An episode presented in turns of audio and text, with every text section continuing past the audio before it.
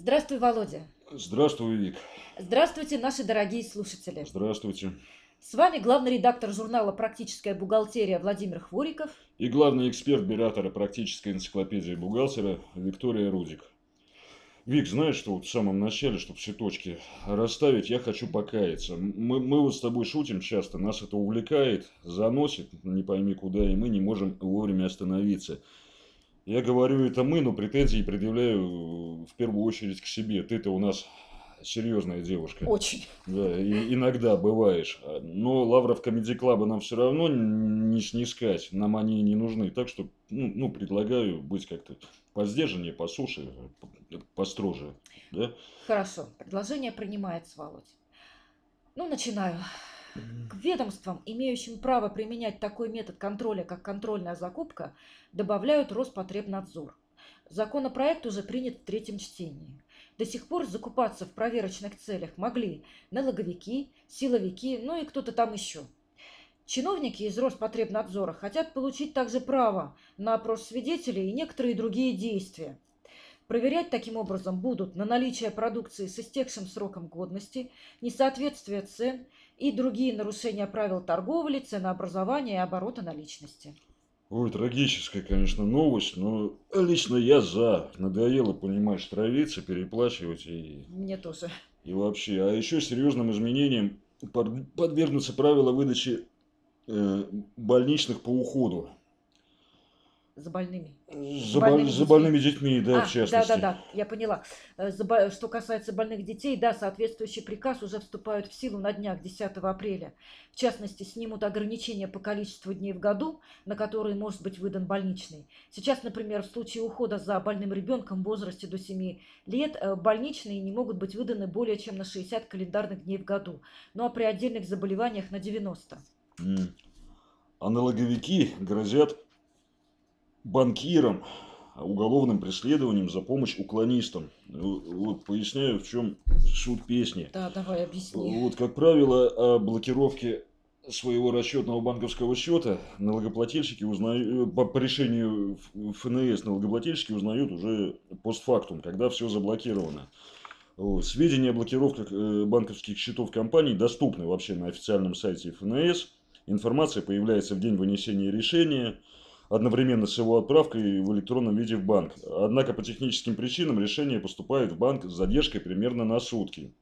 Угу. Вот. Можно было бы компании, конечно, отследить все, э, все эти движения самим, но для этого при, пришлось бы вводить штатную единицу такого сотрудника, который должен сутками сидеть и мониторить сайт ФНС. Вот. Это невозможно, но зато это вполне по силам э, банкирам. И некоторые банки стали заблаговременно сообщать своим хорошим клиентам о предстоящей блокировке.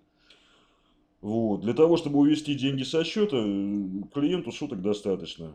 Налоговики, узнав об этом, стали пугать банкиров ответственностью по статье 199.2 Уголовного кодекса за соучастие в сокрытии угу. денежных средств. Банкиры не пугаются потому что решение есть в открытом доступе, банк его еще не получил официально, и поэтому исполнять его не обязан. А предупредив такого клиента, э, формально банк ничего не нарушает, поскольку решение он еще не получал. Запрет на разглашение публичной информации, а такая информация публичная, запрет на разглашение публичной информации у него нет.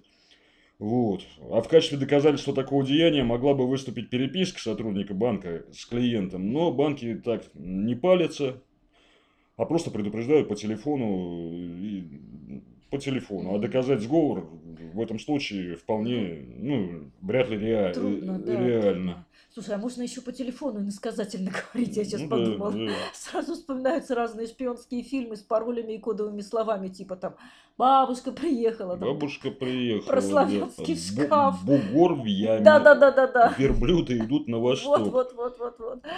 Слушай, ну давай серьезно продолжим. Доходы каждого из супругов от трудовой, предпринимательской и иной деятельности, полученные ими пенсии, пособия и другие денежные выплаты, являются их совместной собственностью, в которой, раз напоминают чиновники Минфина России. Сенсация. Сенсация, да. да.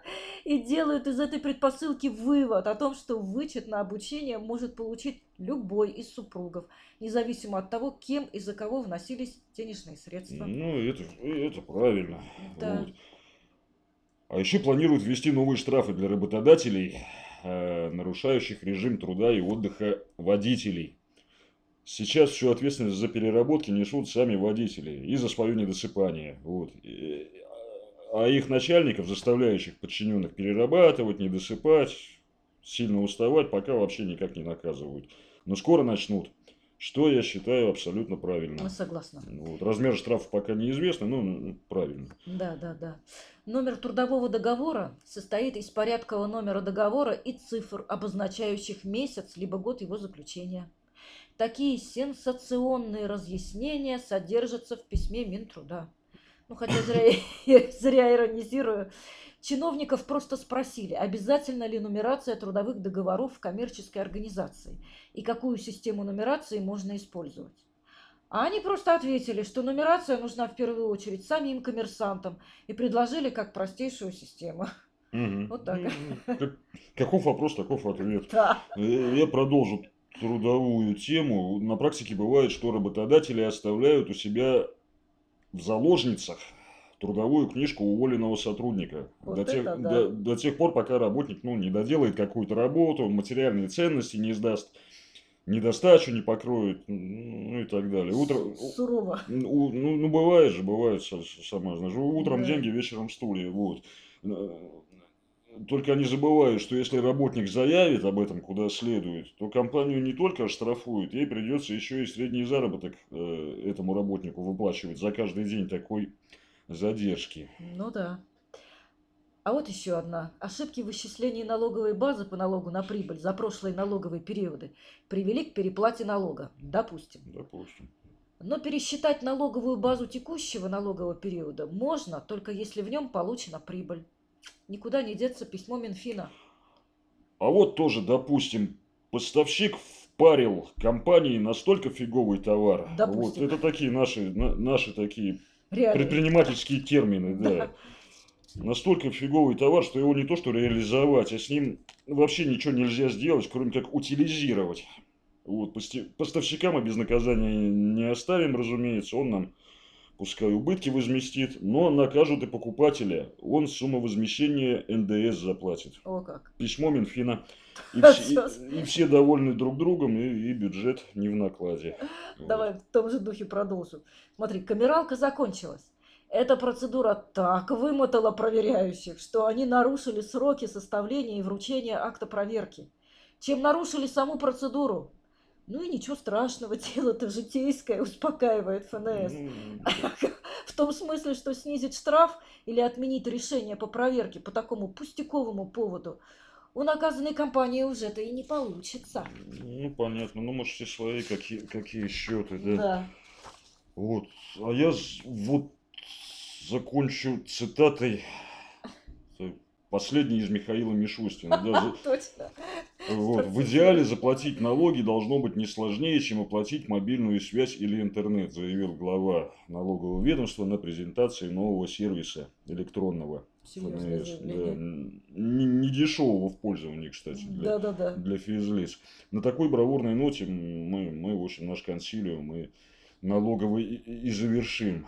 Все уже, да, Володь? Вик, ну по- пора сворачиваться, Да. мы утомили всех. И, а, и еще вот о чем хотелось бы вот, аллегорически. Биратор практической энциклопедии бухгалтера – это, конечно, идеальный учитель по правильному ведению бухучета. А учиться терпению, добру и любви к ближнему всем нам нужно самим.